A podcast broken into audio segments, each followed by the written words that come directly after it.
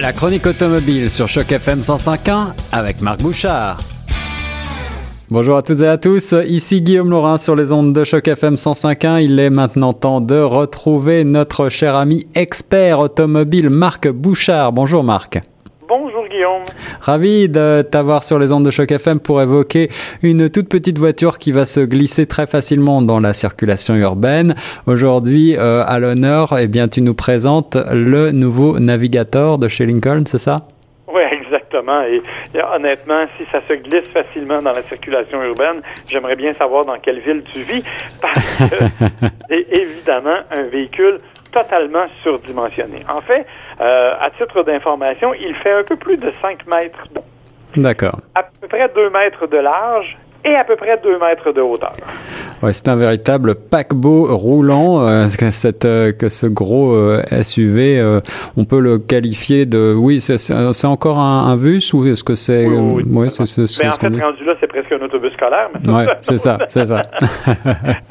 évidemment, c'est un gros véhicule, 7 passagers qui est quand même conçu pour être à la fois un véhicule pratique, un véhicule polyvalent, un véhicule pour la famille, mais parce que c'est un Lincoln, il est aussi un véhicule de luxe. Bien sûr, et on se rappelle que très souvent, notamment euh, chez nos voisins américains, ce type de véhicule est utilisé par euh, bien des, des personnalités politiques, etc. Effectivement. Il faut quand même préciser que ça vient avec un prix.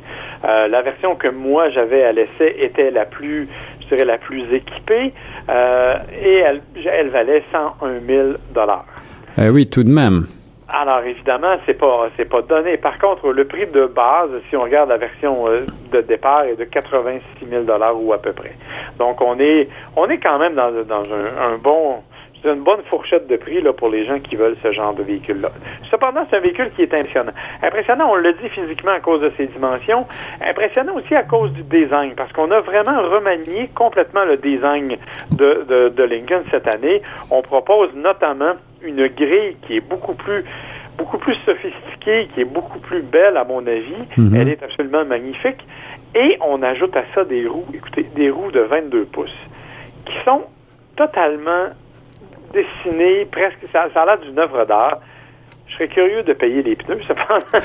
oui, certainement. Et on a affaire, bien entendu, à un 4 roues motrices, n'est-ce pas, Marc? Effectivement, 4 roues motrices et un véhicule qui, pour 2018, a subi d'autres changements importants, notamment qui partage maintenant la plateforme aluminium du Ford F-150, donc beaucoup plus léger, euh, ce qui est une bonne chose. C'est une bonne et nouvelle, en effet.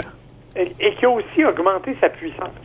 Euh, donc, on parle d'un moteur V6 3.5 litres avec une boîte de vitesse automatique 10 rapports, mais qui développe 450 chevaux et 506, 510 livres-pieds de couple.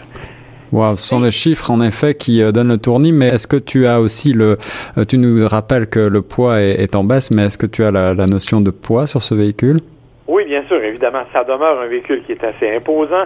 On parle de 2800 kilos ou à peu près. Ah, voilà. 1000 livres si vous êtes plus familier avec le système impérial. C'est quand même imposant. Malgré tout, pour être honnête, j'ai trouvé l'accélération plutôt nerveuse pour un véhicule de cette dimension-là. Euh, honnêtement, il répond très bien, il est très efficace. Ça se fait cependant au détriment de la consommation d'essence. Je pense qu'on peut aisément le comprendre. J'imagine. Moi, j'ai réussi à maintenir une moyenne approximative de 15,1 litres au 100 km. C'est pas c'est pas si pire pour un tel véhicule aussi imposant, Marc. Euh, la consommation c'est une chose, mais euh, qu'en est-il du comportement routier d'un tel mastodonte sur le sur le bitume? C'est là que Lincoln a vraiment fait un travail exceptionnel. On a vraiment amélioré cette plateforme-là. Elle est beaucoup plus rigide qu'auparavant. On a une direction qui est beaucoup plus précise. Bien sûr, c'est le grand confort. C'est un véhicule qui est d'abord tourné vers le confort, donc on s'y attend. Euh, beaucoup d'espace à l'intérieur, bien sûr. Mais honnêtement, euh, en virage, on n'a pas l'impression qu'on est constamment déstabilisé. On n'a pas l'impression non plus qu'il y a beaucoup de roulis à l'intérieur. On, se sent vraiment en sécurité et on sent le véhicule très stable, peu importe la trajectoire qu'on emprunte. Évidemment, les distances de freinage sont assez imposantes, normales avec un poids comme celui-là, mais malgré tout, c'est un véhicule qui répond très bien et qui est assez précis dans les manœuvres que l'on peut faire. Pour le reste, comme je l'ai mentionné, c'est un véhicule qui est axé vers le confort, donc on lui a greffé à peu près tout ce qu'on peut trouver comme système euh, possible, évidemment, écran tactile. D'ailleurs, l'habitacle est absolument magnifique. On a bien réussi le design de l'habitacle. Il y a un écran en haut de la console centrale qui permet d'avoir accès à la totalité des systèmes de divertissement. À l'arrière, ben, les passagers ont accès aussi à des écrans d'affichage où on peut avoir film ou brancher sa console avec des écouteurs Bluetooth, donc pas, pas de fil nulle part. Donc c'est très confortable, très spacieux, ça va très bien. Mon seul petit bémol, en fait, c'est peut-être au niveau de la sécurité, parce qu'on a mis beaucoup de systèmes de sécurité, notamment une caméra 360 degrés qui nous permet de voir comme si on était à vol d'oiseau, ce qui est absolument génial quand on veut stationner un véhicule dans un endroit un peu étroit. Cependant, on a un système aussi qui, qui va nous dire qu'on change de voie, les fameux systèmes de maintien dans la voie, mais il ne réagit pas. C'est-à-dire qu'il va agir en, vous alertant, il va vous faire ressentir une vibration, mais il ne corrigera pas la trajectoire de lui-même, ce qui est pourtant maintenant le, cas dans beaucoup d'autres véhicules, euh, notamment des véhicules beaucoup moins imposants et beaucoup moins luxueux. Alors ça, c'est un peu une déception parce que je me serais attendu disons, à la dernière technologie dans ce monde-là, mais c'est pas le cas. Un autre détail dont il faut parler, je pense, c'est que malgré le luxe et, tout ce que l'on peut penser de ce véhicule-là, euh, il faut savoir qu'il est aussi capable de remorquer. Euh, il est capable de remorquer jusqu'à 3800 kilos, donc c'est intéressant. Et on lui a greffé le système qui s'appelle le Pro Trailer Backup Assist. C'est un système que Ford a mis notamment sur le F-150 qui permet de reculer une remorque en ligne droite en s'aidant simplement d'une molette à l'intérieur plutôt que de se battre avec le volant. Ah oui. Guillaume, si tu as déjà eu l'occasion d'essayer de reculer avec un trailer imposant, avec une remorque imposante. Oui, en effet, ça peut vraiment être très utile comme euh, petit gadget. Effectivement, et ça fonctionne très bien. Pour l'avoir testé sur différents véhicules, même moi, j'avais l'air d'un expert. Alors évidemment, c'est la preuve que ça va bien. Bref, dans l'ensemble, c'est un véhicule extrêmement intéressant. Son bémol, bien sûr, c'est la consommation et son prix d'achat. Mais si vous êtes à la recherche d'un véhicule de luxe de cette dimension-là, et là, on parle évidemment de quelqu'un qui va aller chercher, par exemple, un Cadillac Escalade ou un GM Tao, des, de Denali, des trucs comme ça, je pense que le Navigator a une coche au niveau du confort.